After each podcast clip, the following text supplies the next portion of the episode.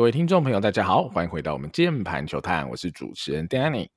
我是主持人阿月。如果想要跟我们聊更多台湾棒球的相关话题，欢迎到 Google 搜寻键盘球探 Facebook 就可以找到我们的粉专喽。好，是时候了哈，我们来开始回顾上礼拜哈日本职棒太平洋联盟的这个战绩啊。好，不是啊，我们大家讨论太多了啦，太多人敲碗了，所以我们今天在回顾中华职棒之前，我现在聊一下王柏荣啦，柏荣大王啊，久违了哦，从这个三军嘛，我们 如果说玉成选手是三军，蹲蹲了那么久哈，终于赶在最后支配下登陆大线前转成支配下啊，近期也升上了一军，然后诶、打了这几场有不错的表现啊，所以先问问看啦，好阿月啦，先问问看你啊，因为呃你对打击机制哈研究的比较多嘛，哈，针对大王我们也做了一集，你你先分享一下，到底大王这次上一军跟之前呃在打击机制上有什么差别嘛？那为什么他这次可以有一个这么不错的表现？我想先听听看啊，你的看法是什么？好，呃，我的看法是完全没有差别，应该应该是这样说啦。大王打得好，那当然大家都很高兴。但是我比较没有这么乐观的是，因为他还是用，就是说这一两年我们看到他这种比较求 contact 的打法啦，甚至你看到他那一支全垒打哦，他其实都很难说是有把身体跟挥棒完整的 full swing 转完啦。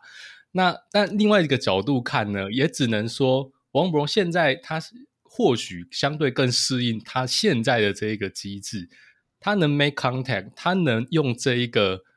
我们讲说看起来并不是一个球长打的姿势，能把球打出去，而且是在一军，我只能说算他厉害。但如果说真的要跟巅峰期的王柏融比的话，其实这一个他目前在一军所使用的打击动作，基本上就还是看我们这一两年看到那个比较让人。有抗胜的这个动作，但是我觉得柏融这一次上来有一点确实是有进步的，就是他在打击区上的 approach，还有他可能在浅球数的时候，我觉得他的呃对于这种来球的积极攻击的企图心，我觉得是比他上次在一军，去年在一军的时候来的好上一些哦，他比较少出现这一种可能第一球或是根本就还没有被逼到良好球，就去用一个非常鸟蛋的姿势去碰球。这个状况，我认为这两三场比赛的小样本里面，它是有改善的哦。但是，嗯，其实你可以看到说，除了那只全垒打之外嘛，他的其他的安打，坦白说，扎实度都蛮有疑虑的。OK 啊，所以我觉得，其实以现在来讲的话，你说柏融回到他的巅峰了吗？我觉得可能很难这样子去理解哦。但是呢，如果说他能用现他现在就是习惯的这个这个机制嘛。去把 contact 做好，至少做到他哦在场上该做到的事情。那他可不可以在一军待得更长？我当然不排除这个可能性。但是你如果说他这次要在一军打出一个打到季末，他打一个点八，真的洋炮等级的成绩，坦白讲，我真的是没有办法这样去做预测啦。好，我我也分享一下我的想法。就阿远，你刚点到一个点，是我最想提的。我觉得自信啊，我觉得自信是这次博龙大王回到一军以后，我觉得差别最大的地方了。我觉得他现在打球比以前看起来自在蛮多了，比较放得开手脚。没错，那我也完全支持你讲的，他这个。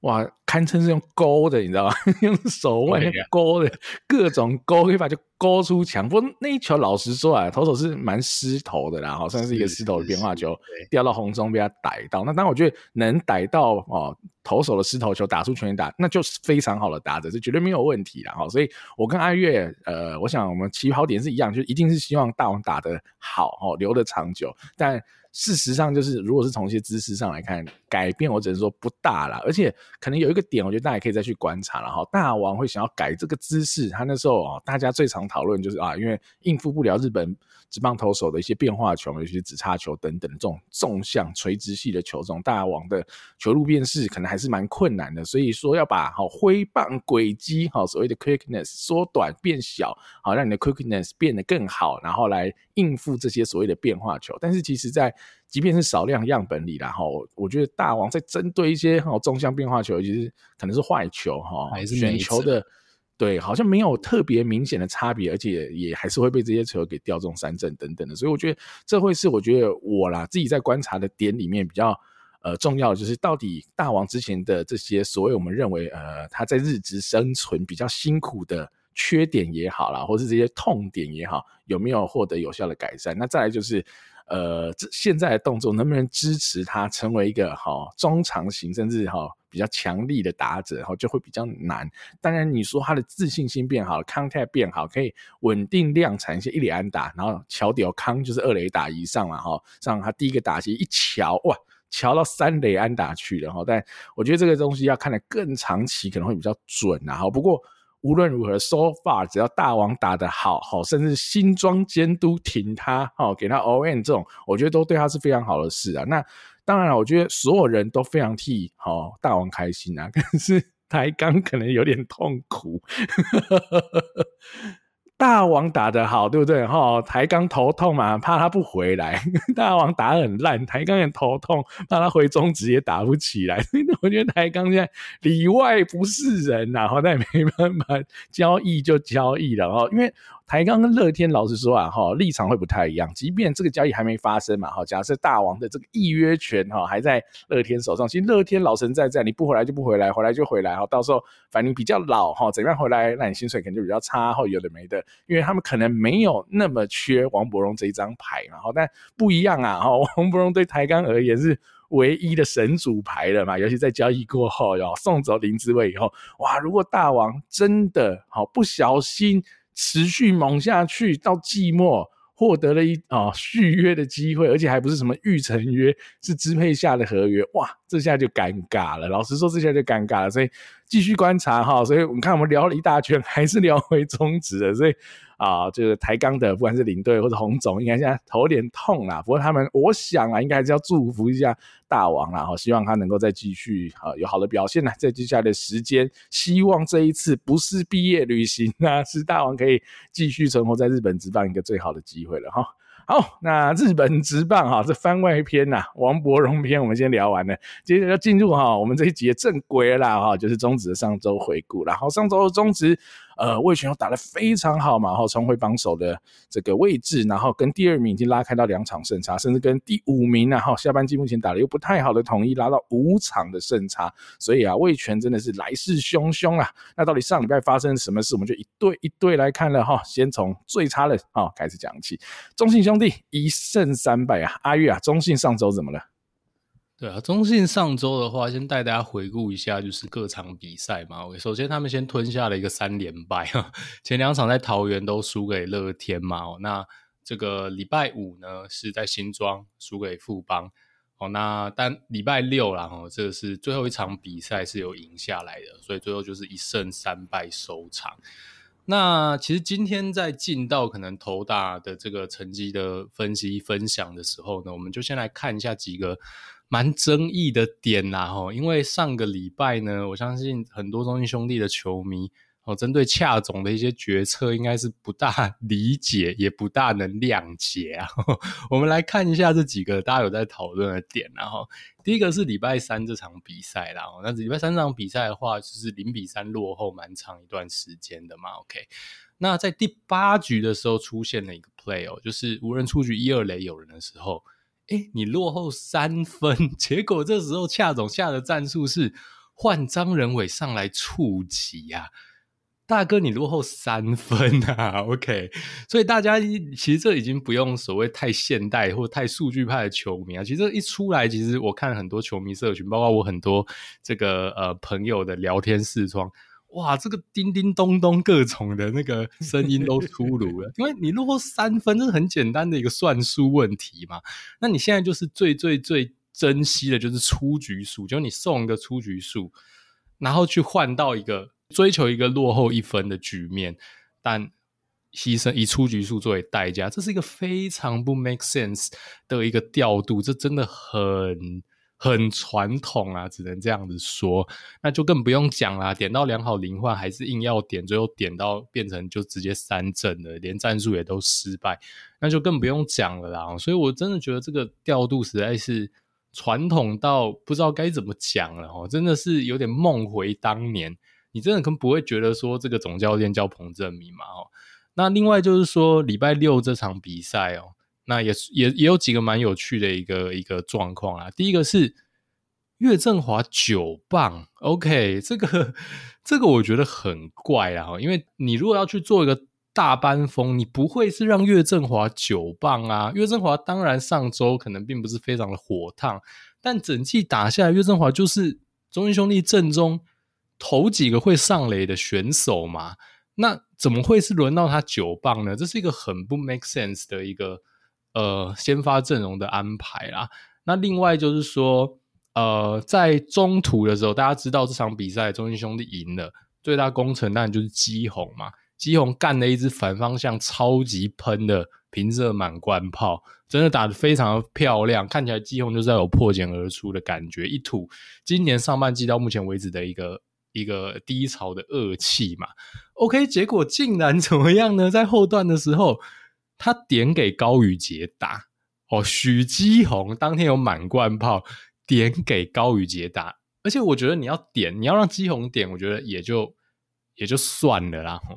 结果你是点给高宇杰打，你也没有换代打，那众所周知，高宇杰今年最大的一个嗯。最大的一个问题就是攻击火力实在是非常非常有问题的嘛，OK，所以那时候要去做一个追加保险分的动作，那你怎么会去做这样的一个选择？这是我非常非常纳闷的一个点。好，然后另外还有一个大家有在讨论，然后大家知道现在最火烫的是谁？王振顺。好，那王振顺当天也凹到三个保送在前面哦，上垒率非常的高。哎，结果竟然中途换了周董上来代打，这个当下中信兄弟的球迷也是议论纷纷。但我后来有看到有球迷在讨论啊，好像说我忘记哪边来的一个消息，好像是哪一个呃，忘记哪一个社群媒体看到的消息，说似乎王振顺在前一局守备他有一个呃有一个这个滑扑的动作啦，齁，那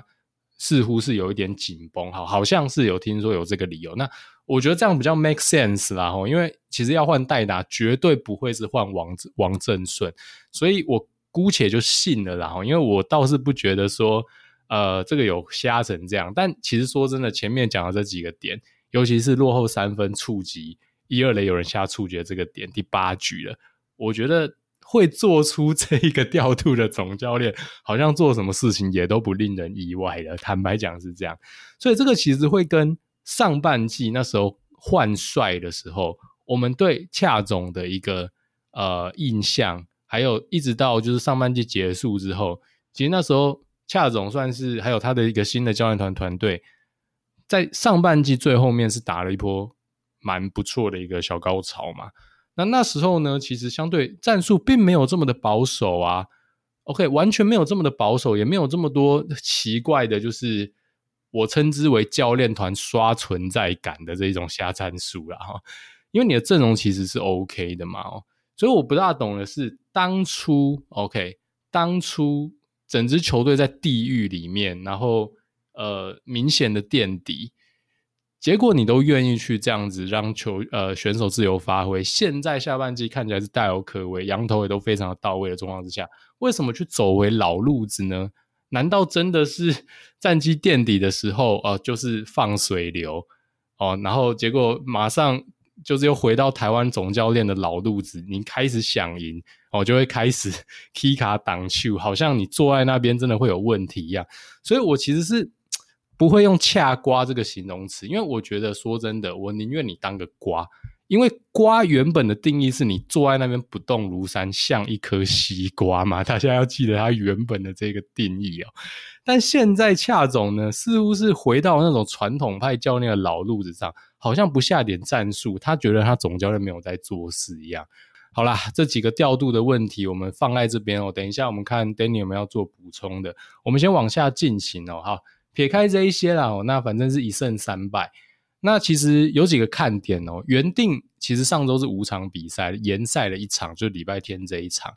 那原定其实是泰勒要投一休四，就后来延赛躲过了啦，就没有让他投一休四。但泰勒其实今年第一场比赛，呃，上周第一场比赛上来的是六分，OK，那相对是控球还有整等等的一些球路的状况，确实是跟其他几位羊头有点落差啦。所以如果说哦后面的话，我觉得。现在真的是泰勒状况相对令人最担心。那艾里欧跟艾斯特，我觉得都维持水准啊，没有什么好说的。那郑浩君这一周当然哦，只投了四点一局，那终止了他连续大概五六场先发都至少能撑满五局的这样的一个连续的稳定了，但我觉得也还算是大家想象中跟习惯的郑浩均，然后就是控球相对比较不稳定一点。那你这样子夜路走过，迟早呃迟早会遇到鬼啦。那投四点一局，我觉得也还 OK 啦。我这个就是郑浩均这种类型的投手，三不五时一定会发生的事情。那问题比较大，反而是牛棚，然后那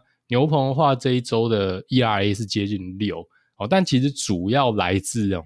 大家知道卢孟扬啊，卢孟扬在这个比赛里面被乐天的打线震撼教育啦，狂失了五分。那这个其实说真的，对新秀我真的都是不苛责啊。我觉得卢孟扬就是投进去，他还是很有胆识的，把他现阶段相对最有威力的武器丢进去哦。那只是可能位置。呃，并不是特别的漂亮，而甚至有几球，我觉得位置也没什么问题。但毕竟乐天的打线就是有这个能力，他们就是一个远远优于联盟平均的打线，所以被这条打线偶尔干翻，我觉得对卢孟扬来讲，完全是可以接受的缴学费的一个过程。然后，所以呃，对我来讲就是必经之路啦。这我觉得倒不是什么太大的问题。那上周其实最关键还是说攻击的数据呢，其实是垫底的啦。然后整周下来，他的 OPS Plus 是五十啊，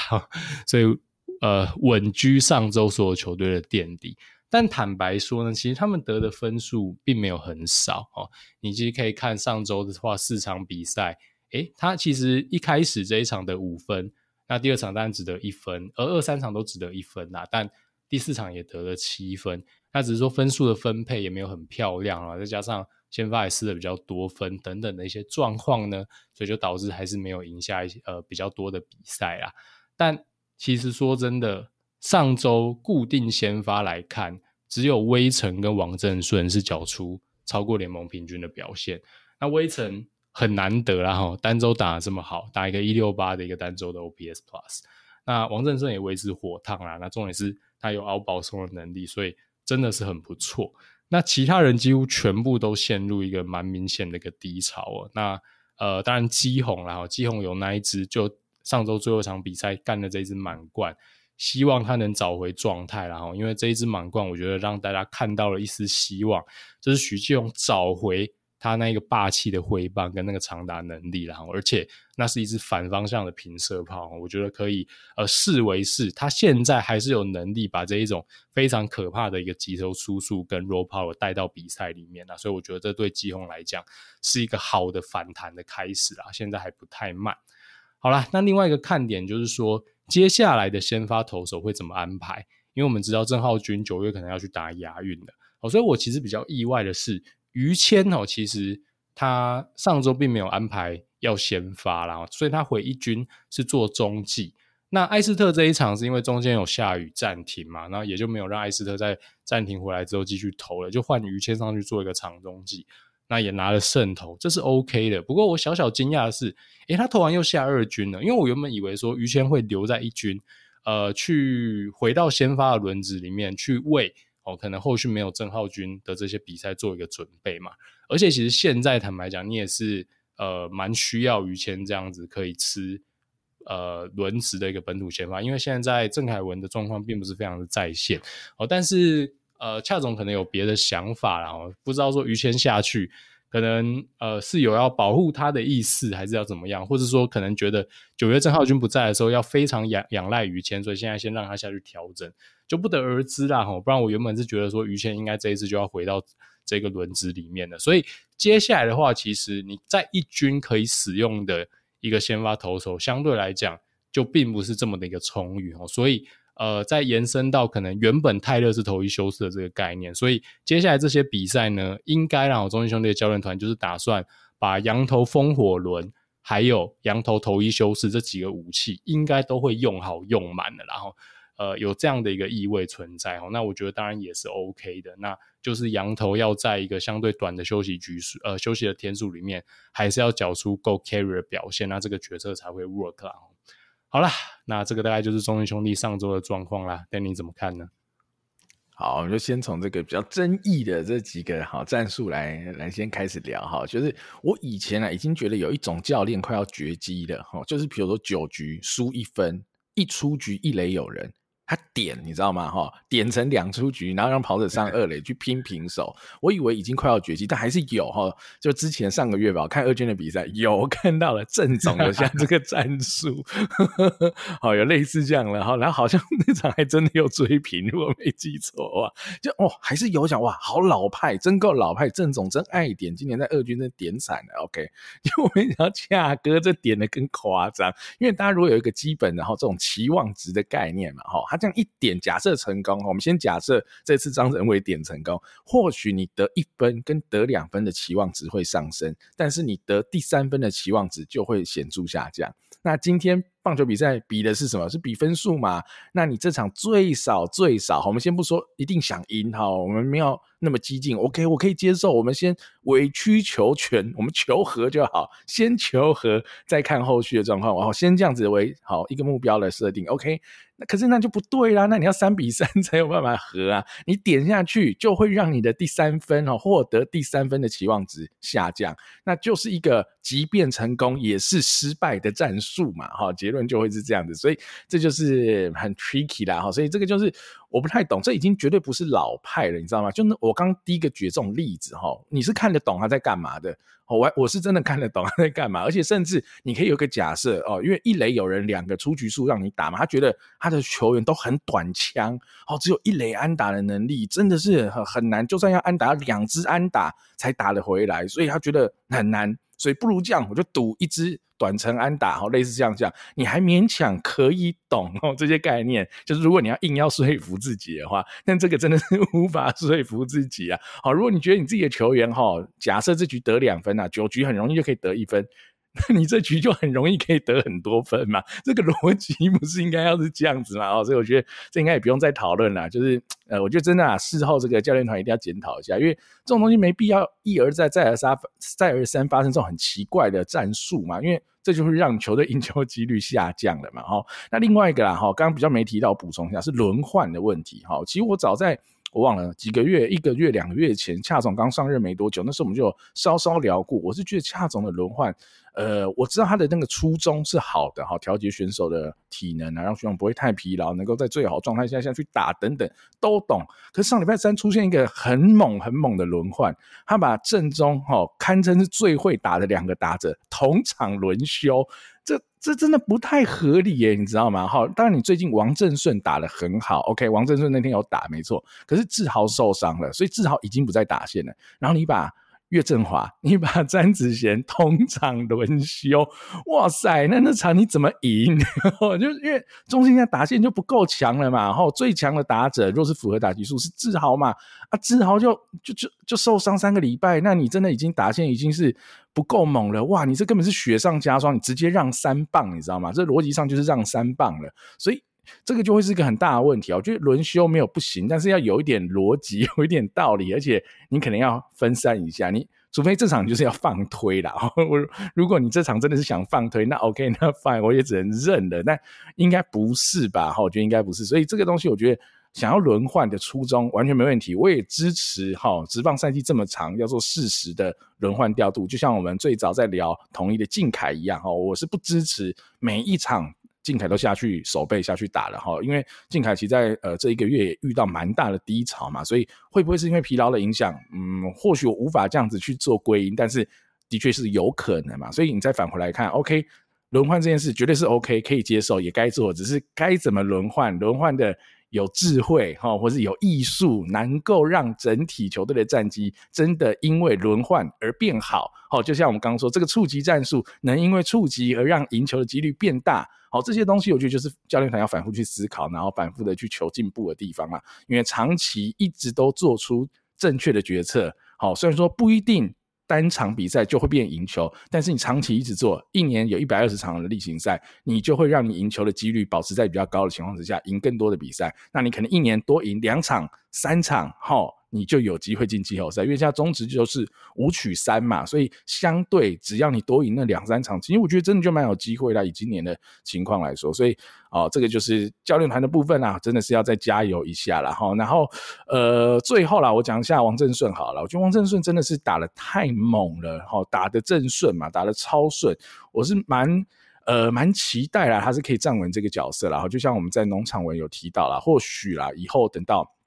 岳东华回来以后，就伤愈归队以后，王振顺应该是可以合理啦，哈去推估他应该要去接班三垒哈王威成的这个角色的位置啦。那王振顺现在也刚好来到差不多算是巅峰期的年纪嘛，二十六岁哈，终于在今年打出一些东西来了，甚至不是打出一些，打出很多东西来了。那我觉得也符合呃很多球迷期待已久的东西啊，所以我觉得。呃，最后只想提一下农场养成这件事。你看看王正顺，当然他是年纪比较大嘛，好，大学毕业才进来，但是大学毕业进来还是很成熟的选手，哈，相对高中生，他还经过了三四年这么辛苦的哈一二军的载浮载沉，甚至一军的机会也不多，好，在今年终于把握的岳东华的机会，甚至他在上半季上来打也打得不太好嘛，好，在下半季才打出来，所以养成真的是要有耐心，哈，没有。人人都是廖健富，什么人人都是宋家祥，哈，人人都是林晨飞，没有，哦，没有那么刚好，哈，只是很刚好都在乐天，但没有那么刚好，就是养成是一件很长的事情啊，所以大家看得够远，所以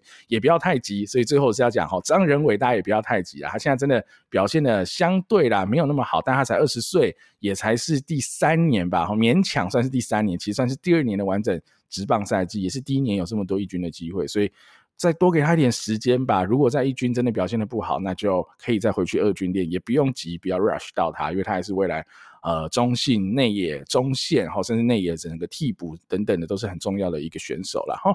好，那中信讲完，我们来聊聊富邦了啦哈。富邦的部分，上周也是一胜三败，也是差强人意啦哈。我们看看到底发生什么事哈。先从哈礼拜一的这场补赛开始讲起来，因为礼拜一应该也是很多人哈投注很多好关注的目光，因为保罗又先发了，黄保罗又来了哈。上半季保罗在一军投过一次哦，呃，相对是蛮差的一个表现的内容嘛。那这一次我觉得一开始啊，第一局、第二局我们看的时候会觉得哇，好像。又来了，好像跟上一次快差不多了，但还好他有踩住刹车了。他最后四点一局被打六支安打，两个 BB 三 K 掉五分哦，那局掉五分很多，但其实都是前两局，尤其是第一局，因为第一局就被、哦、现在可能联盟最恐怖的打者梁家荣敲了一支满贯炮嘛哈、哦。那第二局我觉得已经很好了，掉一分，可是他是在没有人出局满垒的情况之下，好、哦、被打一支高飞西恩打，然后后来又解决两个打者收住以后，他就。缴出了两个三上三下，甚至有三振等等的，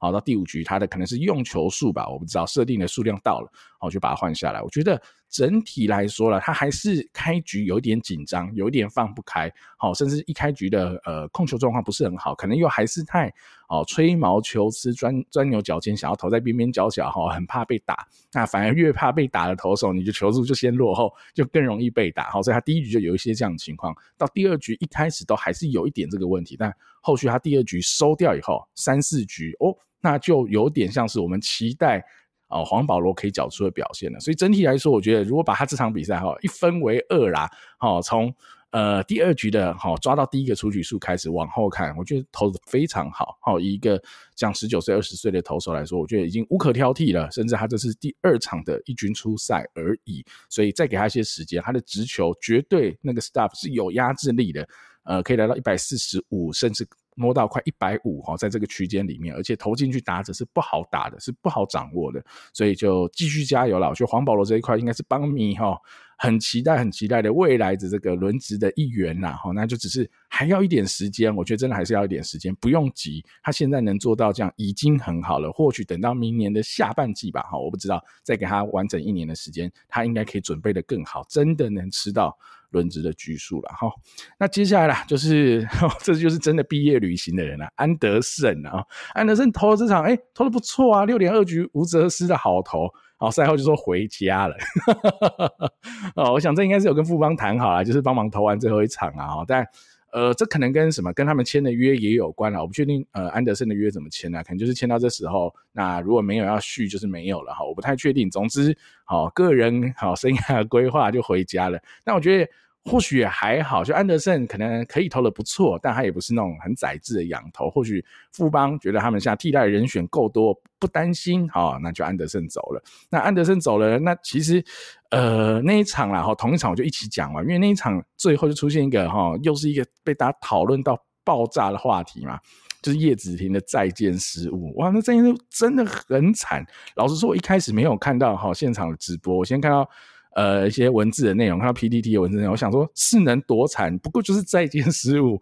我来看了影片，我靠，他在传什么东西呀、啊？他在传到一个我真的不敢相信呢。我觉得连遗嘱可能都不会传到这么歪，我吓死我了。好了，但我我其实是要帮叶子婷讲话了。好，有我找一下叶子婷的数据，因为老实说了，我先讲体感的部分。叶子婷二垒防守范围真的超级大，老实说，他接了至少两三颗，在我有看到的比赛里，好，不管是正手面、反手面，那种防守范围超级大，我觉得真的是中职顶多只有靖凯的这种防守范围，我觉得比较有拼而已。哇，那个真是不可能的球，他都可以把它拼下来，传一垒出局。好，所以我觉得。这几个是那种很高光的展现，但是你整体来看，你说那可是它就是会漏，稳定性不好。我看了一下守备率，诶，这还行，好点九七七，好，你当然可以标准很高，但还行。那你说不可能啊？他印象那么深刻的失误就两个，一个火车过山洞，一个那棒标不知道棒去哪里，怎怎么会这样子呢？好，因为他这季就这两个失误，也没有别的失误了，所以这个印象分数好像这季已经二十个失误了一样，那季没有。他手背算稳定，只是可能遇到大场面，他很容易哈软手软脚之类的哈，所以我觉得这是一个心魔的问题。看看叶子婷怎么样去改善了。我觉得或许是今年嘛哈，难得他的打击哈很有起色，打起来了。他现在真的下半季打到变变丢哈，富邦目前下半季最会打的男人，他站稳了一个先发的位置，他可能这是他加入职棒以来最好的一次机会，所以他可能得失心太重，好在守备端的部分没有办法。这么样的平常心 去处理这种很 routine 的球，哈，我只能这么说，因为就体感上来看，或者是以这种哦守备率来看，其实都是很 OK 的，但就是两个极关键的失误，让大家这印象分数哈跌到爆。但我还是要帮叶子婷说句话了，我觉得他。不只是可以守二垒，我觉得他在富邦也是可以守游击的哈。我我们在这个富邦农场的时候有提过，其实我觉得王拔也是需要轮换休息的嘛。哈，王拔这个年纪不用这么拼了，我觉得一个礼拜守个三场就算蛮多了哈。所以我觉得叶子婷能够做到东西是更多的。我觉得现阶段他的棒子富邦是放不掉他了，所以他可能还是会一直塞在打线里。那你除非要让叶子婷去 DH，好，但我觉得不太可能嘛。那现在邱总的做法是让他继续守二垒。我觉得可能也没什么太大的问题，只是王振堂去打 DH 好像也不是什么正解啦，也帮助不太到这条打线的一个灵活度啊，或是增强打线的能力。像像最近如果国林打得不错，那 maybe 呃可以让国林去打 DH，那你王振堂进来二垒，然后王拔有时候休息，叶子婷也可以去守游击等等的，我觉得。对打线的强度啦，或是对整个轮换体能的调节都会比较大的帮助了哈。好，那接下来再讲啊，其他投手部分哈，子婷的部分讲了太久了啊，新洋投啦哈，瑞恩开箱了哈，瑞恩我觉得投的还勉勉强强吧，但我觉得他有时候控球就是会偶尔走中哈，突然就是。找不到好球带等等的，但最后投完，诶五局也只掉一分。虽然用球数真的是蛮多的，但再观察吧。我觉得看一场现在目前还不是很准哈。我只能说再观察，还可以再看看。但我觉得好像不会是那种很顶的洋将嘛，哈，所以大概可以知道他不会是那种超级的这种 S 等级的外挂就是了。那最后就讲五支嘛，哈，五支上一场我已经说已经极度幸运了嘛，那个那个五 BB 都没死，对不对？好，都还只掉那两分，虽然运气很好啊，但。这次就真的炸了啦，真是换六 BB 啦！哦，我觉得呃，邱总感觉蛮喜欢五支这个投手啦，就觉得他的哦，直球 staff 很好，还想要再给他一些机会哈，觉得他投进去是可以压制中职打者的哈。但其实伍兹的生涯啦，哈，他 BB 九就是蛮高的啦，哈，他只有今年的 BB 九哦，在国外的成绩相对好一点，不然他过往的成绩就是一个控球不太好的投手啦。那来中职以后还是控球不太好啦，所以呃，我是觉得啦，哈，八三一大线也快到了哈。假设现在看起来哈，瑞恩可以用。那你肯特最近又要拉回来一军先发，好等等，加上你的富兰哥可能割舍不掉哈之类的，我觉得伍兹看起来呃留的几率不高啦哈，而且新羊头也来了嘛哈，所以我觉得伍兹还是去打高尔夫球，然后可能比较没有控球的问题啊，这个投球有点偏雷啦哈，所以我觉得伍兹应该对我而言啊，这两场内容叫做一模一样啊，所以应该是差不多了哈。那最后我们再来看一下打线啊，我觉得打线呃，但好坏啊哈，在上礼拜落差也是蛮大的，但四场得十七分，所以其实你没什么大问题，一场可以得到四分多哦，会一胜三败棋还是哈，像伍兹啊或者是等等的投手哈，像保罗那一场是就一开始炸比较大了，哦，导致球队要赢球的困难度就比较高一些了哈。啊，打了好的打者我大概讲一下，像哲轩上礼拜好又打了 OPS Plus 一八九，哲轩下半季真的打得很好啊，中贤打一六八的 OPS Plus。那阿德其实也打得不错，有一三三的 OPS Plus。那我后来也查了一下哈，培峰跟姚冠伟下半季的 OPS Plus 都是负的，都是负的。所以现在富邦会遇到一个问题啦哈，就是呃阿德上礼拜是蹲最多的，所以呃后续的比赛阿德有没有可能靠着棒子哈，再加上他本来就很好的阻杀能力啊、投手引导能力等等，又站回一号捕手的位置哦？那只是说长期来看，他像戴培峰变成。守备型的二号捕手嘛，会会蛮可惜的哈。但戴佩峰打击就自己要再突破了，因为他这个打击哈，主战捕手位置被抢走，也没什么好说的。那姚冠伟当然也是啊哈，就是目前下半季整个打击的境况就没有上半季来的这么好。选球可能还有，但他整体的击球状况 contact 就没那么好了。所以阿德应该还会获得一些机会啊。那叶子廷上礼拜算是他打的比较不好的一个礼拜了，但还是有 OPS plus 一一一啦。他整个下半季是二一七呀，好打了一个多月还有二一。一七啊，真的是很强啦。那打得不好的哈，上礼拜的话就是王振堂嘛，我刚刚就提到他上礼拜打个三点七的 OPS Plus，然后一直打 DH，那这也是蛮尴尬的吧？那王拔是负二十三的 OPS Plus，所以我觉得刚刚讲的那些哈，叶子廷这个棋子啊，怎么活用？然后跟王拔跟阿唐的这些轮替啦，我觉得或许教练长可以再想看看哈。那最后啦，再来聊一下刚刚中信嘛哈，有一个呃这个第八局输三分一二垒有人哈点的这个问题嘛哈，富邦也不遑多让啦哈，六下输四分没人出局一二垒有人也点，这样也点啊，我真的觉得。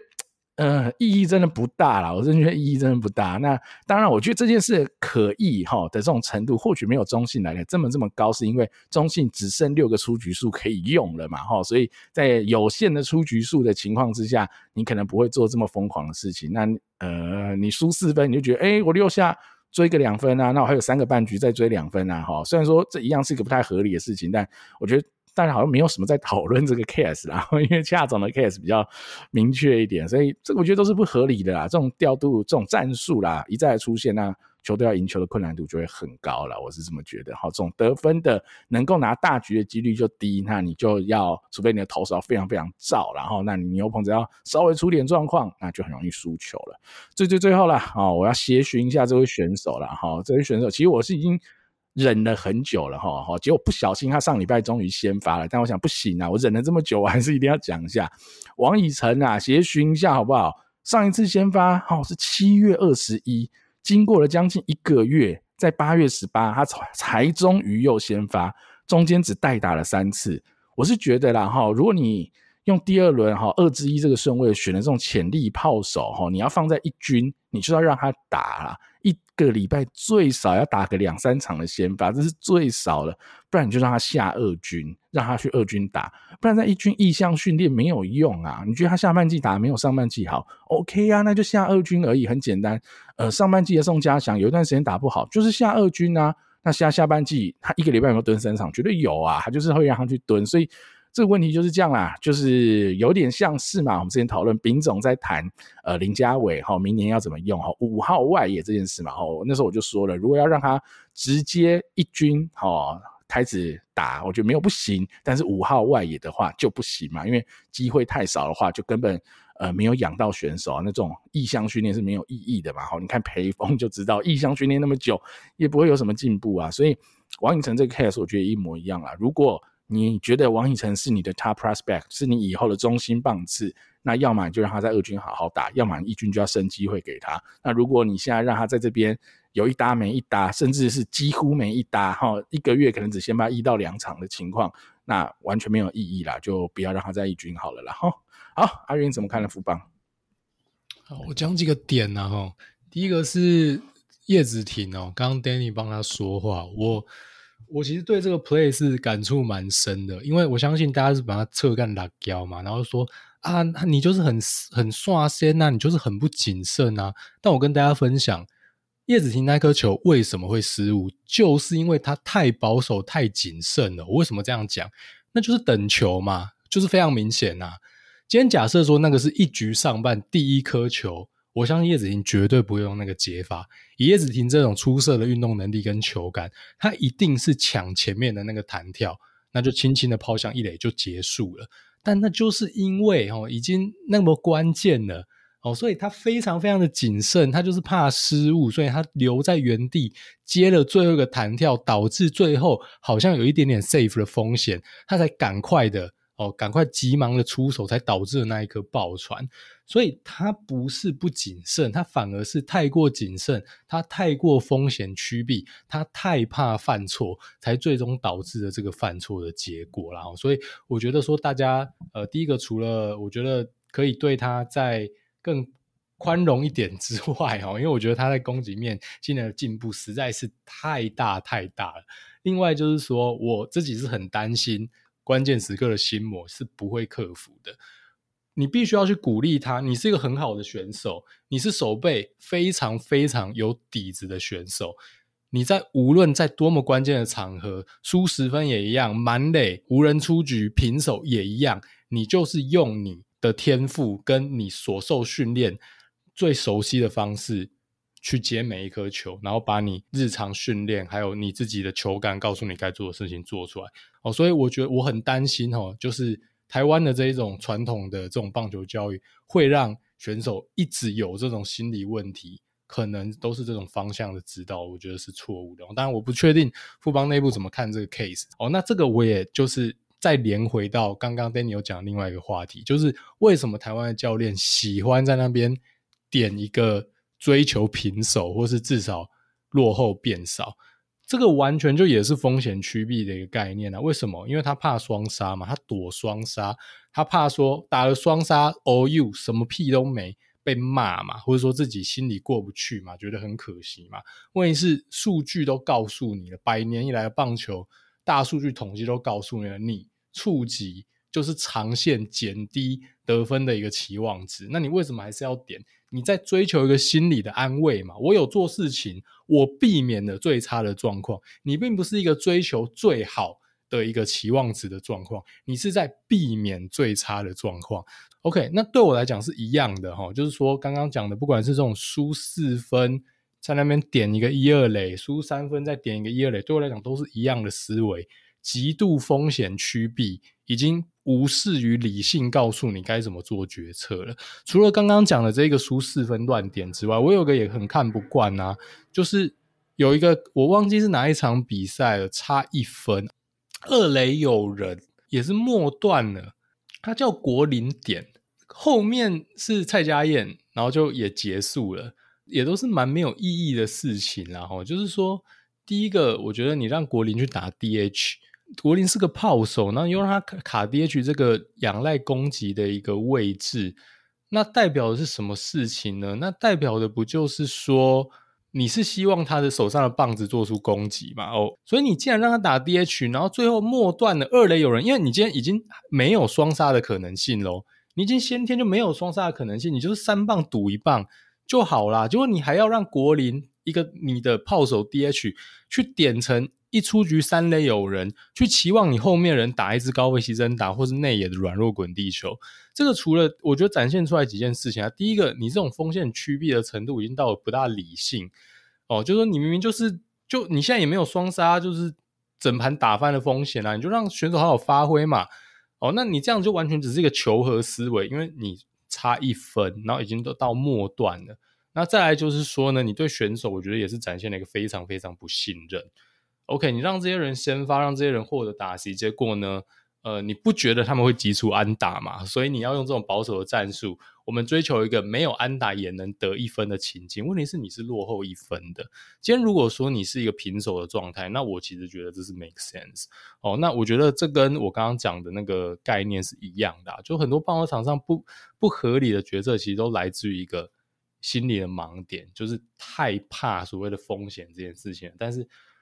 风险它带来是报酬，然后正常的一个去承受风险，它就是会带来高报酬，所以我觉得这个就是呃，让人蛮感慨的啊。这两件事情有一个一定的联动性。最后，我很快的讲一下保罗，然后我很开心，保罗终于在一军正常的出赛了一场，对乐天，而且他被打的都是些像是林立啊，我真的觉得 OK 啦，他也三振阿富两次嘛。那值得注意的是，黄保罗的动作明显有变，大家应该看得出来哦，他绕背明显有改短，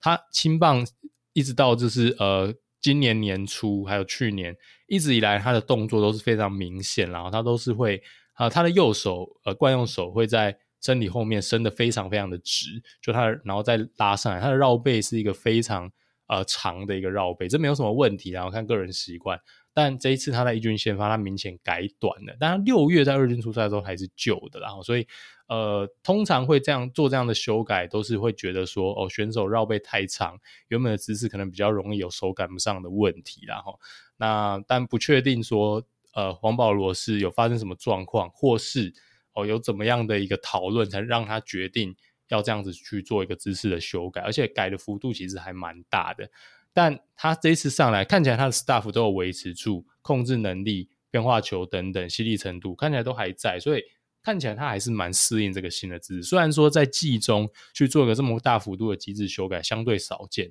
但看起来保罗还算适应新的姿势，所以我们就持续看下去吧。啊，最后我补充一下啦，就是这么害怕风险的人，这就是输家思维嘛。好，能够拥抱风险、面对风险的才会是赢家了。好，这是一个不变的事实啦，在棒球也是，好，在人生也是啦。哈，继续，接下来看啦，还是一胜三败。哈，上周有三支一胜三败的球队了，同一师啦。哈，好不容易上个礼呃上上礼拜打得比较好，怎么上礼拜又不好了呢？阿月你怎么看？好，统一的话，当然就是呃，被魏权在中间那三场比赛横扫了，然后味全现在有点强啊。OK，所以第一场的话派出克维斯嘛，那克维斯现在俨然是统一王牌，但这一场是蛮罕见的被打爆了，然后五点一局失了七分啦，那后段牛棚也压不住狂失分，那后面的话当然就也是打线哦，第二场比赛打线的发挥比较不给力啦。布雷克吞了一场悲情的完投败，最后被基宏打了一个呃制胜超前的一个全垒打，然后那一比三就输了。那第三比第三场比赛就是一个大乱斗，然后这个大家互相干分。那中后段的比赛几乎局局有得分，但最后统一你要去跟人家打这种后段这种你来我往的比赛。很吃亏，因为牛棚实在太破了，所以就是六比八啦，吼，那个掉的分数追不上得的分数，那就被味全 sweep 掉。那但还好啦，吼，最后一场比赛就赢了乐天呐。但好消息是，其实上礼拜统一的打线哦，过去引以为傲的打线其实有回归了，但就是投手被打得比较惨啦，哈。那除了刚刚讲的克维斯哦，被小打爆之外呢？那布雷克当然投的很好啦，我觉得他现阶段可能呃有把状态明显的调回来了。那林兆恩先发开箱啦，那账面成绩看当然并不是很漂亮，但其实我看到说他其实有球威的展现哦，丢到了一四六一四七，而且有几颗直球转速都很快啊，我觉得对于新鲜人而言。哦，我觉得是个可以接受的表现啦，只是说被长打比较多嘛，哦，有些球呃，有些球的位置还是摆放的比较甜一点，好，那我觉得这个就也不苛责新秀啦，林兆恩也是完全有展现出来他为什么是一个顶级新秀，我觉得这一点是比较重要的。那当然后段统一牛棚压不住，就也输掉了这场比赛。那但最后一场比赛呢是林子威啦，哦。那林子威的话投的跌跌撞撞，控球并不是非常的好哦，但是可以三振的吊打者，哦，最后跌跌撞撞四局也只失了一个责失分呐，那靠着火力掩护，但就赢下了这场比赛。那但先发的话就是呃有好有坏啦哈，整体而言人手还是比较缺乏，所以还是很仰赖新洋头，必须要赶快加入战局。那克维斯的话，我自己会觉得比较像是正常能量释放啊，因为我觉得这场比赛实际上来看，呃，有当然有几个关键的一个 play 他没有投好，就被打安打，但我觉得他的一个球路还有他的一个球威，其实都是还是在的。克维斯应该比较偏向是这种正常能量释放，牛棚的问题就比较大了，牛棚的 ERA 这是破十，而且他并不是像是我们刚刚讲中信兄弟卢梦阳，因为一个人就贡献了一大堆。他是几乎人人失分啊！啊，除了陈玉文之外，几乎人人都有掉分。那尤其是受秋啦，受秋当然上半季非常的杀，现在完全不在状态内，出赛两场比赛哦，都被打得有点惨啊，尤其是第一场初赛，基本上完全没有解决任何人嘛，就被打得迷迷茫茫，有点雪上加霜啊。现在搞得除了 closer 小文之外，好像能信任的中段的这种拆弹手或是 set up man，只剩下刘轩达一个人而已哦。所以这这对于统一呃下半季乃至于哦季后赛，我觉得都是一个非常非常。呃，尴尬的一个状况啊，必须想办法克服才行。那团队攻击的话呢，上周是回到了联盟的榜首哦，不是说下半季回到联盟榜首，是上周单周哦，终于处在联盟的榜首，打了一个 OPS Plus 一二六啦。哈，那更厉害的是什么呢？更厉害的是他上周的整队的 OPS Plus 一二六，但是三鬼没有一个人高于平均。哇，厉害的吧？这不很不像传统的统一哦，所以他是靠谁呢？陈崇宇打了一个二七六，鸡哥打了一个二四四，一拳打了一个一二二，还有其他这种零星的五个打数、四个打数、六个打数的人也都打得很好。那我必须要讲一下哇，基哥，我觉得上礼拜的长打的感觉是挺不错的哦。哦，那大家记得他打陈冠伟的那一发好可怕，被他猜到球，那直接喷射出天母球场的左。呃，左外野后面直接打出场外，那个球好可怕，让我想起来有一次鸡哥去打那个国际赛，也是打了一个超级远的那种全雷打，不知道大家有没有印象？忘记亚运还是什么洲际杯之类的，有点回到当年年轻的陈鏞基的那个感觉。哇，那颗球我觉得他展现出来 roll power 真的太可怕了，好想看那一球的一个击球出速。好了，刚刚讲三鬼都低于平均，但是也都。没有低于平均太多，都在九十到一百。我，虽然看起来是有点落赛，以三鬼的标准来看，但大家不要忘记了，安可跟志杰过去的几个礼拜都是一个非常非常严重的低潮，所以我觉得他至少可以看得出来，哈，安可跟志杰在比赛中的击球状况是有回来的哦。但是尤其是安可啦，我觉得他打了几球蛮扎实，被接杀，所以现在我觉得一个好的点是说，三鬼的状况渐渐都可以回温。再加上其他的这一些哦，保护他们的一个打者也都表现得非常的突出哦，所以渴望啊哈，统一的这个暴力打线应该是有机会哦，在未来哦回归到正轨才对，那战绩应该就也不会像现在哦这么挣扎了啦。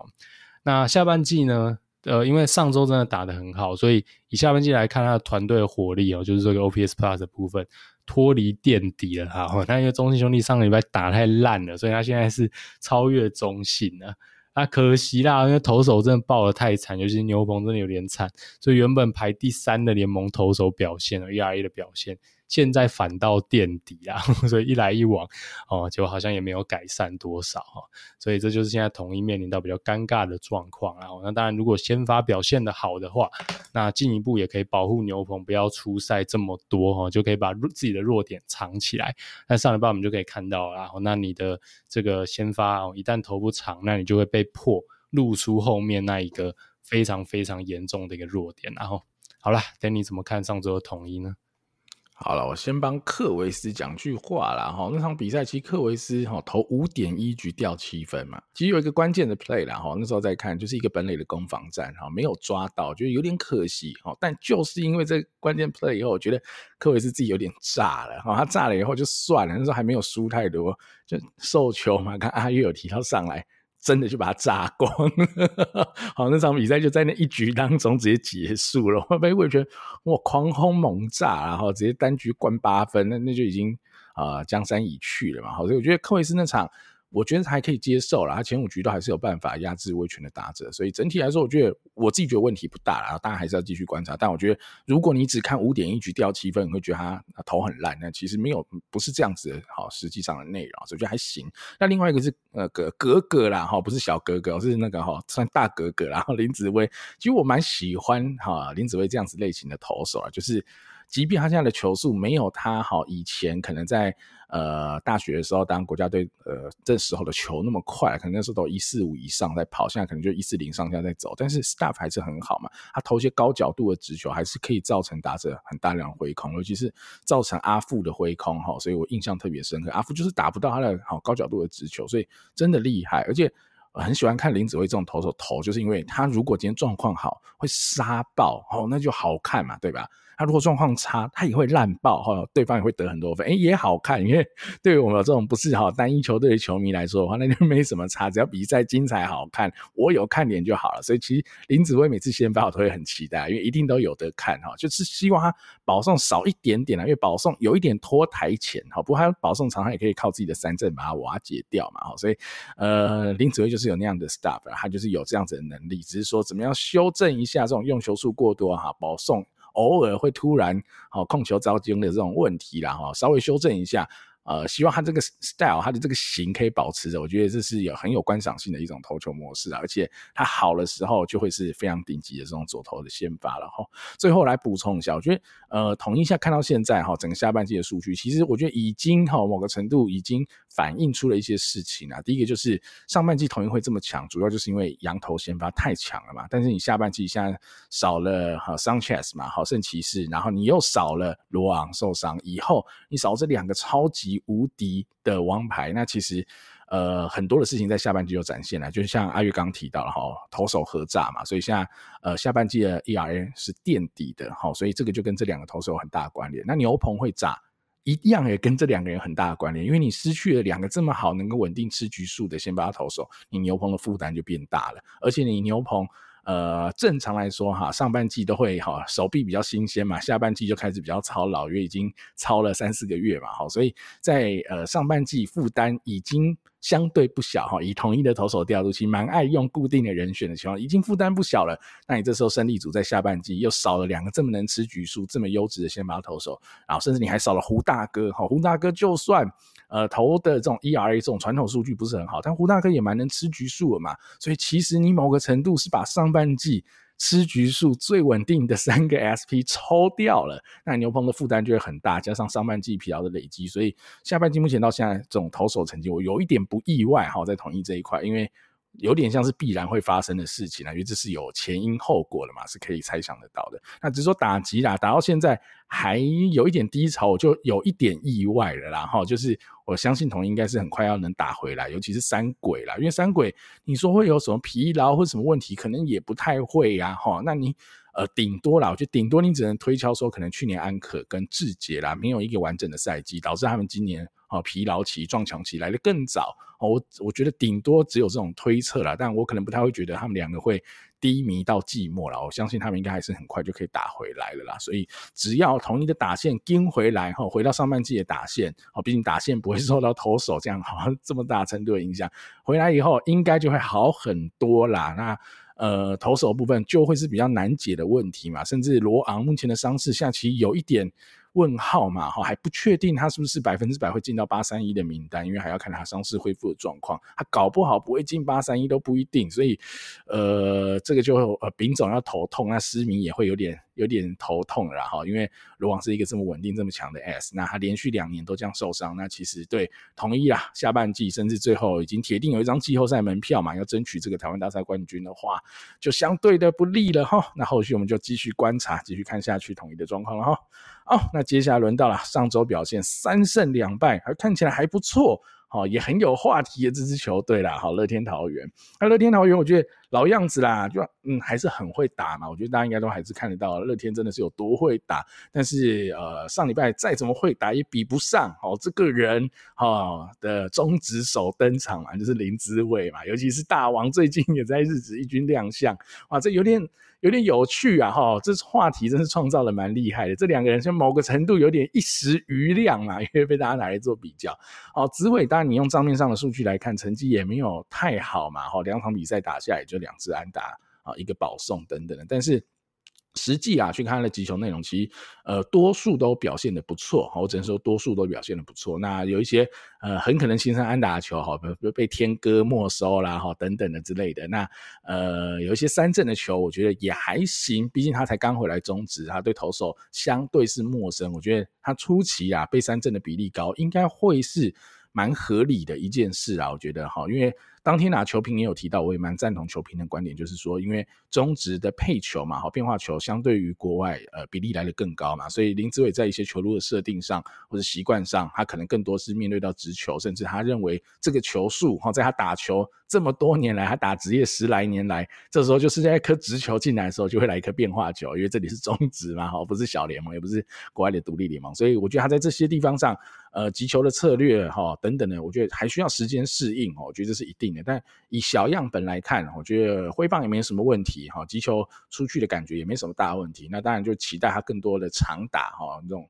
打向全垒打强，甚至打过强的这种东西，我觉得希望能尽早出现哈，因为这才有观赏性嘛哈。如果只是打些一垒安打，那就比较可惜一点了哈。但聊到职位了哈，也还要聊另外一个人啊。除了聊柏融以外，我们还是要聊一下阿飞啦。因为现在嘛，上礼拜两场哈，职位都是先发手游击，某个程度哈，可能或者说可能以上礼拜两场来看，阿飞可能是要哈坐冷板凳，不知道要坐到什么时候了。那这个就有有有得讨论了嘛哈。因为阿飞下半季其实我们有讨论过好多次嘛，他是有回神的嘛。阿飞下半季目前累计的 OPS Plus 是一一九诶。哦，很不错的一个成绩啊，一个游击手。那你当然说他的失误还是不少啦。哈。我看了一下，他下半季还是有三次失误，但你可以嫌还是不够好。但是以这个打击成绩配上这个守备数据，已经可以接受了哈。跟上半季攻守都失序的阿飞，哦，上半季有什么单场三失误嘛？我相信大家还印象深刻。那上半季打击也也不见起色，所以跟那时候的阿飞比起来，我觉得是不可同日而语啦。所以你真的要把阿飞就这样冰下去吗？好，就不用了吗？好，因为。以我啦，我自己的想法，我是比较会想要好让林立出去，林志伟去守二垒。那你说这样不是也是排挤别人吗？哈，可是你外野可以轮替呀，外野相对比较没有把人卡死的问题嘛。你可以让朱哥、陈静、陈晨威轮流休息嘛。好，我觉得这样就会差很多了。甚至你林立现在或许身体也没有百分之百的恢复，林立偶尔也是需要休息。如果这四个人一个礼拜休一场。那林子伟就多市场这个扣打的话，就代表你不会牺牲到任何一个人才对了哈。那跟你现在把子伟摆去游击，阿飞根本没有位置站，是完全不一样的事情嘛哈。所以我觉得这个部分，嗯，我只能说啦，以我的角度，我我会让阿飞继续守游击。你可能会觉得，可是子伟守的一定会比阿飞好，我觉得或许是。但是依照整个队形以及长远来看，你把阿飞冰到死，我觉得对球队的帮助也不大。那当然哈，就如果哈这个 by the way，你是要把阿飞交易掉，那我 OK，那我就觉得这样 OK。如果这件事已经是现在球团设定的目标，就是紫伟进来以后就是要把阿飞卖掉，或者去换什么东西回来哈，那。当然可以，那只是说最后是换谁回来的问题而已的啦。好，那这就后续就要再观察啦。所以有些风声，但我们也不知道这些风声是真是假。等到真的发生了，好，我们再来加班嘛。好，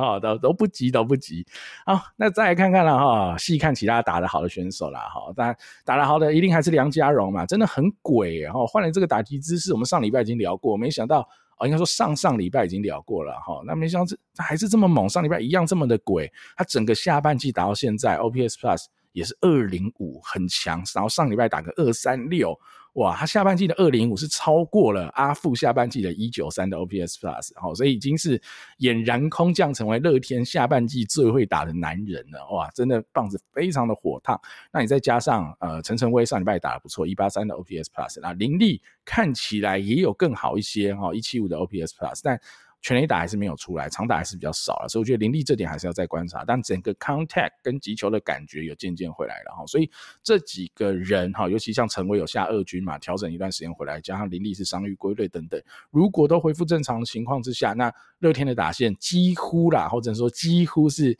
无死角、无漏洞。尤其如果今天先发蹲捕的是小胖林泓育的话，哇，整条打线你真的是。闪无可闪，躲无可躲啊！哈，这是一个非常恐怖的一条打线。你可能相对起来，你会觉得呃压力比较小的，可能会是我不知道陈静吧，因为陈静相对起来没有什么长打的威力哦。陈晨会打，陈晨有时候会靠一支全垒打，有时候偷点，其实你也是很难投啊。其他每一棒都很难打哈，所以我觉得是现在这支乐天这个打线真的是。呃，有点像是好，我们在说去年下半季好的这个中性的无差别打线哈，哇，乐天这也真的是无差别的猛啊，强啊，哈，好，再看一下投手的部分哈，我觉得投手在上礼拜哈，本土投手有有回神哦，有厉害哦，尤其是子鹏啊，子鹏这场。呃八局六安打一比比三 K 只掉一分自责分哈。那有趣的点嘛，因为这是一场礼拜一的补赛，所以他们用礼拜一的这个升降哈，多一个人的这样子扣打嘛哈，叫了谁上来哈，通常会多叫一个牛棚或多叫一个野手哦，但这个野手厉害了，是叫捕手上来，叫了他的同学啦哈，张明勋上来了哈，都是文化的，所以。子鹏跟张明勋配起来，当然还是好很多啦。我觉得流畅度真的是好很多，而且子鹏我刚好提过嘛，好上礼拜也才提过哈，可能近几场都会掉个三分、四分等等的，诶，但上礼拜这场只掉一分，而且吃了八局啊，所以。好像有用啦，我只能说可能是有用啦。这两个人搭在一起可能是有用，但只是，嗯、呃，张敏勋就是呃，在一军怎么样可以表现的跟在二军的时候一样好，这可能会是明勋的问题啦。不然他在二军是很杀的嘛。如果他可以持续的像哈上礼拜一表现这么好，那我觉得一军的捕手当然还是可以留一个位置给他啦。毕竟红军现在。当弄，你知道有 closer 嘛？但你没看过捕手也有 closer 嘛？这种定位比较怪啊，我觉得好像可以不需要为了第九局换一个捕手而留红军在上面啦。好，如果敏勋的棒子够啊，以及他的阻杀没有那么惨，他的引导投手能力，或是专门跟子鹏配这一场，或许都是划算的，因为。子鹏就是显著的就变得更好了嘛，吼。那另外一个本土投手就是陈可义了，哈。上礼拜已经投了，哦，上上礼拜已经投的很好，就上礼拜投更好，好七局没有失分，哦，被打只被打四支安打，那当然三振也还是少了一点啊，三 K 两 BB，但还行哦，哈。我觉得陈可义投到现在，他就是蛮能用他的滑球也好，曲球也好啦，造成打者的打不好啦。那再搭配一些直球好做搭配，我觉得整体投起来哈还是有一定的压制力，好，那只是看后续能不能持续保持啦，好，但投到现在真的已经太好了，哈，完全。没有办法去挑剔一个好第一年吃一军轮值哈，甚至在前两年差点被球队丢掉的这样子一个投手，真的是太猛了哈。那洋投的部分啊，霍尔算是有回神啊，七局五安打一 BB，好五 K 掉两分之折分，我觉得就是比较像正常霍尔的表现啦。好，上礼拜被哦志豪啊，被王振顺敲烂哈，哦这礼拜就好一些了。那道伯格五局被打六安打，有点多，好三 BB 也有一点多，两 K 不太不太给力哈，但也只掉两分之折分。可以接受啦，你当然会希望他投更好，但可以接受。但呃，这个东西我觉得道伯格还算是稳定，然后目前在整个乐天的轮子里，哈，只是说他有时候真的逼逼哈。室外球保送投的多一点，让他的投球局数无法拉长，这点可能要想办法改善一下哈。毕竟以他目前哈，假设被定位在所谓的软左嘛哈，软左的话，那这个控球可能要再好一点才是软左啦哈。那接下来就再看看啦。但我觉得道伯格啦，应该会是八三一好乐天必留的一个人选啦哈。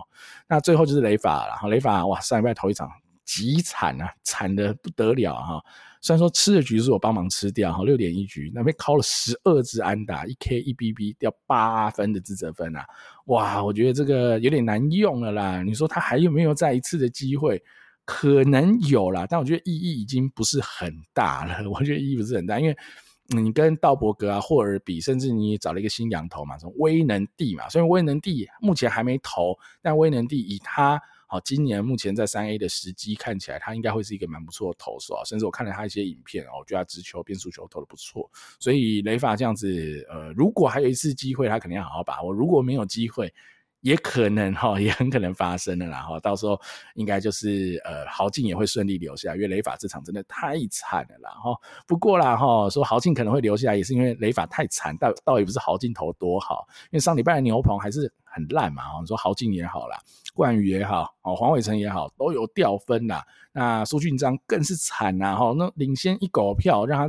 收最后一局。收不掉啊，他这局数吃不下来啊，好辛苦啊！最后还是叫小猪上去把好那场比赛收掉啊！我觉得苏俊章现在投到这样，连败处都不是了哇，真的是很惨。所以整个牛棚是一个呃都很不稳定的状况啦，所以乐天的老问题咯。那。短期内有没有办法瞬间解决？我觉得还是有一定的难度啦。那只是看怎么样让这些人哈，尤其是你的 closer 或是冠宇哈，这两个最重要的八九局投手，能够状况再好一些哈，再正常一点，该赢的赢下来哈。我觉得就会是乐天现在接下来要面对的问题了哈。啊，阿云怎么看呢？上周的乐天。对啊，就是大家都在关注紫伟嘛，哈，子伟第一球就失误哈，但那个球我觉得有点跨区办案哈，那个我觉得也不是说多么的严重哦，当然以紫伟的水准，绝对应该接到，这我同意啊。那他防守我觉得倒没几颗球啊，我看不太出来。那，打击我觉得应该是绝对没问题啦，看起来打得轻松写意啦，哦，被天哥接走那一球嘛，所以如果说你真的要计较他账面成绩，那一球如果顺利形成安打，那其实成绩也蛮好看的，坦白说是这样子。所以我真的觉得球迷不用这么急啊，吼，不要两三场了就开始怕了或干嘛干嘛的。我觉得大家要不要忘记当年俊秀回来第一年打了一个二三三啊，其实也没有非常的悲剧哦。那当然以他的水准来讲是很糟，哇，被酸了多久啊？但是隔年发生的事情大家都知道了，开启他传奇的中职人生啦，也拿下了 MVP 嘛，我在一八年哦，所以。呃，这种东西我觉得真的是资历在那边的选手，你就是把机会喂给他，然后相信他的实力，然后那我相信林子伟绝对会呃打出他的一个身价是没有什么问题的啊。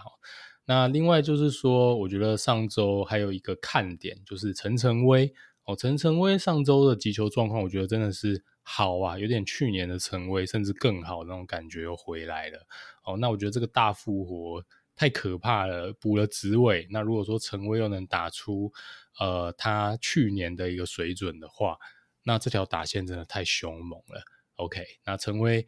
呃上礼拜的话，其实打了很多这一种边线的安打嘛，或者说直接是变成长打，所以他上礼拜的话，其实缴出的成绩也非常的恶心。但除了账面成绩之外，其实看他每一个打击的击球，他那种全力哦挥击的一个态势，康体也都非常非常的不错。这点呢，我觉得呃，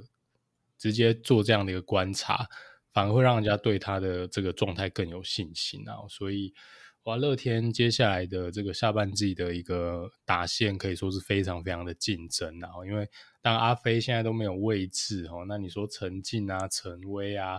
哦，乃至于林振华这几个人在外野的竞争，其实也都颇激烈的。每一位选手到其他那个球队，可能都是嗯妥妥的先发，然后所以只能说这一队的打线就是这么的暴力。那以他们的一个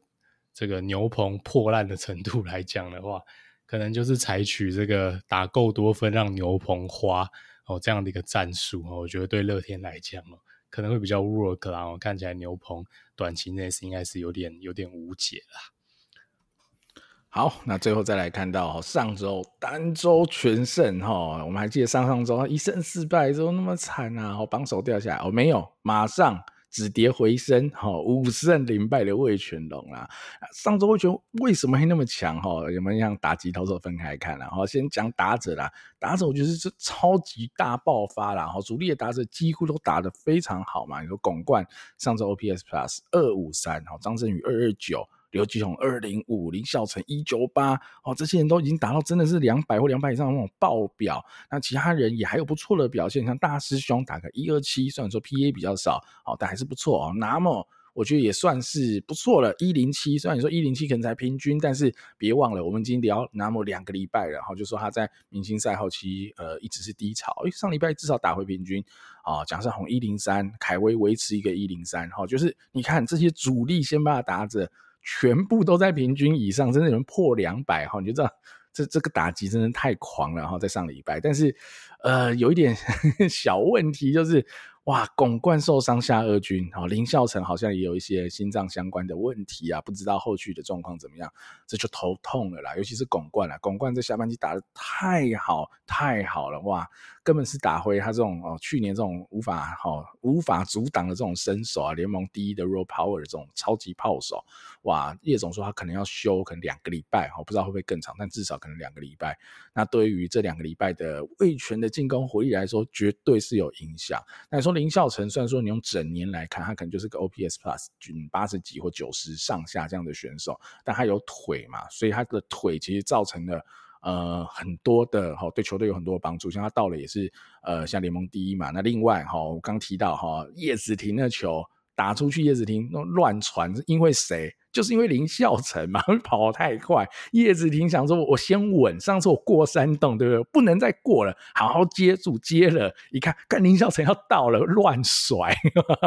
就变成这样子啊！所以林孝成对球队的帮助，我觉得叶总啊一向都很喜欢这类型的选手啊，所以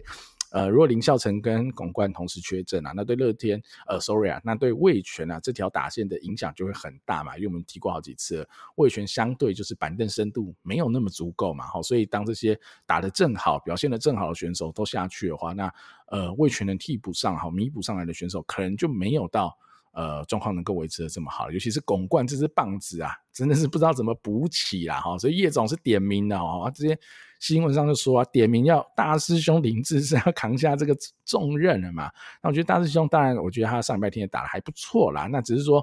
长打部分，我觉得可能很难跟近期的巩冠哈来匹敌啦。那我觉得大师兄如果能够稳定输出来，有联盟以上的成绩，那我觉得也还 OK，至少。呃，不会说呃打线的这个跌落的程度哈，差距来到这么大了，但要补起拱冠的洞太难太难哈，就是以下半季他表现，你就多一个刘基宏去补都补不上哈，下半季拱冠的这种。强大，然后那大概是呃一些小隐忧喽，大概是这样。那表现的不好的选手当然也是有少数哈，但我觉得问题应该要不大哈。第一个是陈品杰了哈，陈品杰其实才刚回一军啊哈，可以再看看他上礼拜 OPS Plus 打一个三十四啊，当然不是很好，但味全的角落外野哈也对啊，一直以来都没有太好，好不容易这。呃，这个球季嘛，哈，呃，林孝成算是有比较站稳，哈，左外野的这个位置，林孝成又下去了，所以可能拼接后续还是会有一些机会咯。那另外一个打的比较不好的就是天哥啦，哇，上礼拜 OPS Plus 又打了一个七，然后这对天哥就是起伏会比较大了，哈。但我觉得天哥上礼拜是用防守在为球队贡献嘛，哈，又是往后追跳，又是扑，哦，各种扑，哈，我觉得。或许啦哈，我们在聊天哥的打击，我们说选球哈，如果更好的话，天哥的起伏就不会这么大。那其实我最近有特别关注一下，其实天哥的呃纯上垒率有比哈之前我们印象中的再更好一些啦哈。之前我们可能觉得天哥的纯上垒率，它通常都落在哈点零三左右，我最近看诶有在点零五哈，甚至下半季有点零七，所以整体天哥是有。更耐心的选球哈，会没有那么爱哈，在浅球数就先打一些不太好的球啦。哦，保送的比例有提升，但是整体打击的状况可能也要再提升一点啦。哈，但我觉得天哥的问题应该不大啦，天哥就是可以稳定哈，可能在季末又会拉回 OPS Plus 一百上下这样子的选手，所以呃，这两个选手我觉得问题都不大啦。那只是说刚提到巩冠跟林孝成，对于魏全来说就会比较麻烦就是了哈。但投手部分，我们接下来看啊，投手部分有。有一个人太鬼了，我是不知道为什么叶总每次这样搞，但也有失败的时候。但是为什么这个东西可以成功到这么成功？上次我们聊的是投一休四的奇隆嘛，这次是布里汉。其实布里汉，我们前几个礼拜在看，就是说啊，他都投的普普通通，可能六局掉三分啊，六局掉四分，大概就是这个成绩左右嘛，就是没有特别好，但也没有特别差。但怎么投一休四反而变强了？他上礼拜投一休四，总共投了十二点二局。只被打六支安打，三个保送，九 K，只掉一分之责分。他上礼拜的 ERA Plus 单周七零七呀，我的夸掉贵哦，这个太夸张了。他上礼拜对味全的贡献实在太大了，而且我觉得那最夸张点是什么？他就是呃礼拜二投了一场嘛，哈，休四天，礼拜天对乐天，我想说是啊，哦，对到联盟最会打的球队，你还敢让布里汉投一休四？你真是太大胆了吧！哦，就没有啊，那场完全没失分，好，最后那那一天整场挂蛋到结束了，哈，这哇，布里汉太狂了，宣告回归了啦，哈，虽然说他已经回归一个月了，但是哇，上个礼拜完全投出他以往我们认为最好的布里汉的样子，哇，对魏全来说真的是太大太大的帮助了。那你其他的羊头还是算稳定嘛，哈，刚龙六局无安打。八 K 两 BB 掉一分自责分，哦，刚龙还是很有三振能力跟解决危机的能力，staff 就是够好。那奇隆，呃，上礼拜投的稍微没那么好，但也还行，五点二局七安打四 K。掉三分自责分，所以三个羊头我觉得都堪称稳定，甚至布里汉上礼拜有一个非常呃疯狂的表现。那你再看本土投手，你会觉得，诶，那本土投的怎么样呢？因为只剩一场让本土投啦，就吴俊杰三点一局掉三分，嗯，不太好。后续接战的啊，还有郭郁政两局掉两分，想哇，这场是输了，怎么会呢？魏全不是单周全胜嘛，哈，因为 即便这两个人掉了五分，那个哈统一一局掉八分嘛，哈，就是那一场，所以那场魏全还是大比分获胜啊，所以刚好哈味全火力最猛的那场 cover 掉本土投手先发的这一场，所以哇，在一来一往之间让单周全胜可以达成啊，那我觉得这就是啊叶总或是味全这支球队的魔力，就是有办法用有限资源哈得到最好的结果了。但是你回头过来看啊哈，就是除了我刚讲的好先发投手、先发打线也好，牛棚我一直还是觉得是叶总最猛的地方，然后他投资了非常多的资源在牛棚这一块。啊、呃，怎么说呢？上礼拜龙王投五局啊，龙王投五局啊，从牛棚可以投到五局，没有掉分啊、然后林凯威也投得很好啦，哈，三点二局没有掉分。那林凯威是整季一直都很好嘛，这我们都知道，他今年已经没有恐左的问题了，哈，好很多了。那龙王呃前些时候嘛，哈，出赛还算是比较常掉分，但上礼拜太狂了啦，所以等于是把。呃，牛棚该吃的这些重要局数，他跟凯威两个人几乎都吃光了的情况之下，这就很难输嘛。所以你到呃先把投手下来以后，还有这么强力的牛棚在这边等着你。好，这两个人都是第一轮的选手，一个是状元哈，一个是榜眼，呵 呵这两个人在伺候你都是旅美的哈，这么优秀的投手，那你要得分的难度真的是高了哈。如果说王维中状况不好，可能难说，但如果王维中状况调回来。投牛棚那应该是绰绰有余了哈。最最最后补充一个点，就是徐若曦啦哈。上礼拜我们有聊到他，目前看到的新闻，叶总说预计啦哈，八月底会让若曦回一军先发啦哈。两个关键字啊，第一个就是八月底嘛哈，时间大概会抓在可能这礼拜最慢下礼拜吧，我猜哈。那第二个关键字就是先发哦，是先发，所以。我自己在猜想了哈，或许哈许若曦回来以后又会变成前年叶总用许若曦的用法，可以给他一些球数或局数的限制，maybe 第一场哈两局四十球或者三局五十球哈，看叶总怎么样来呃应对许若曦下的状况，然后对他有一个保保护措施，所以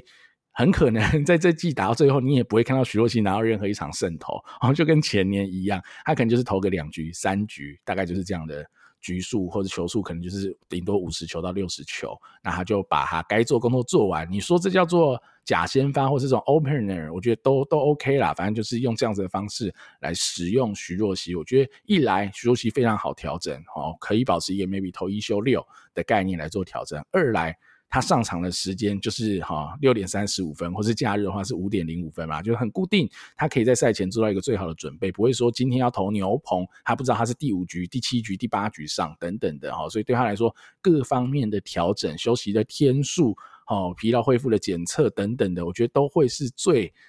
保险最稳定的，甚至用这种投法，它可以吃到可能啊，可以吃到比较多的局数嘛。好，因为如果你是用一个类似投一休一，我之前有讲过这样的方式，搞不好他一个礼拜投个两三局就没了哈。但如果用这种假先发或是 opener 的方式，他搞不好可以吃三局，甚至有机会摸到四局。如果球数是可以接受的情况之下的话，或许有机会这样做到了。所以整体来说，我觉得叶总。高几率会使用出前年哈使用这个徐若曦的这个使用手册哈，原本以为这要丢了，没想到又要翻出来再用一次啦哈，但我们就后续再看看吧，看是这礼拜还是下礼拜若曦就可以回到一军，让我们看看他这个一五五以上，甚至看有没有机会摸到一五八一六零的球速了哈。阿云怎么看呢？上周的味全哦，我觉得先讲一下天哥好了，郭天信大家知道他一直以来都是神经刀两面刃这种选手嘛。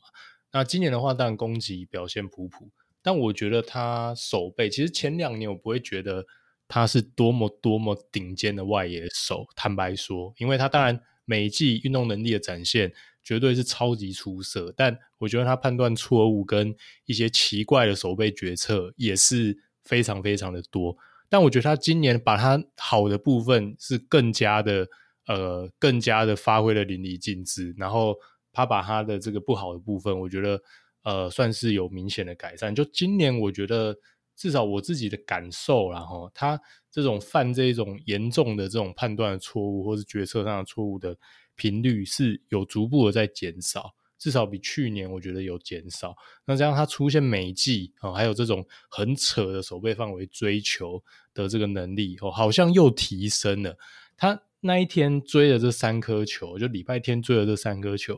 那三个球真的都很难呢，因为我们常看到说人家捡那种 highlight 说哇某某某单场三个 NP，通常可能都一个到两个有点水哦，大家应该知道我的意思嘛，就可能还不错，但是这三个真 NP 很少见，尤其是外野手，哇，他三个真的我觉得都是货真价实，漂亮到不行呢，尤其哦，指尾那一颗打得那么平这么快，哇，那个身体之极限延伸了哦，然后啊赢那颗球哦，那也是打得超级喷。哇，那这个追的方向性跟往后真的都是非常棒啊！当然最后那个阿富那颗球撞到墙上，那当然也绝对是有难度啦。所以这三颗球，如果你引进那种 Statcast 那种击球出速的那种呃所谓的守备员接到球的比率，我觉得一定会很惊人。因为我觉得这三颗球应该都是那种接到的几率很低很低的那种球，所以哇，这我觉得真的帅，真的很厉害。那下半季的话，我觉得魏全投手的表现啊，哦，这种 ERA 啊，投手面对的对手的 OPS，这种所谓的投手的表现，现在其实都高居第一啊，因为洋投太稳定了。那既然他投手其实是有缴出联盟领先的一个数据，他的攻击火力呢，一向可能是被认为是弱点，但他目前能维持在第三，哦，没有被屠杀，再加上他们本来就很会打出那一种。超出账面投打成绩的战绩的这个能力嘛，那他现在账面的投打战绩，甚至有一项是排到联盟的第一，另外一项是排到联盟的第三。那你现在战绩独走，我觉得就没有很意外啦，这就是味全擅长的事情。然后，但呃，可能开始会碰到一些深度的问题，选手受伤的问题，其他的球队会渐渐调整回来。哦，所以我觉得下半季我们看下去了，哦，这应该会是近年来我自己看哦。可能是近年来最好看的一个中职半季啊！对啊，我补充一下，你刚说天哥那个点啦，我觉得就跟我们看去年和今年的张振宇嘛，我觉得有异曲同工之妙嘛。哈，可能就是比较年轻，稳定性没那么好，比较脑冲，偶尔会这样，但是他们就有很极限的那种 outplay 可以展现的出来。那当他们越来越成熟的时候，诶或许可以把这稳定性提升以后，哇，那就变成是非常可靠的防守球员。然后，所以无论是今年张振宇在游击，好，天哥在中外，我觉得呃进步的程度都很大嘛。然后就以稳定性的这块，那当然以这种难度啊极难的球，本来就是他们最擅长的部分了。所以整体味全啦，我觉得投打手都有进步的情况之下，哈，这支年轻的球队，除了啦，哈阵容的深度不不比其他四队好以外，我觉得也没什么缺点，也没什么弱点的，所以。呃，接下来哈，下半季后续的比赛就看看卫权还能打出什么样的成绩，能不能啦？哈，我自己是蛮期待的，味全是可以拿到哈，就是回归中职以后的第一个半季冠军哈。我觉得今年看起来是有点机会咯，是吧？只是说要继续保持机会，其次选手的健康哈。对味全，我们讲好多次。什么都其次，健康最重要，尤其主力选手健康就是最重要哈，没有比没有其他事情比这个更重要了哈，所以期待公冠赶快回来，然后让整体的比赛能够哈继续打出味全最完整的阵容啊，挑战一下下半季的冠军哦。好，那感谢大家今天的收听了，我们节目就到此告一段落啦。我是主持人 Danny，我是主持人阿月，我们下期再见喽，拜拜，拜拜。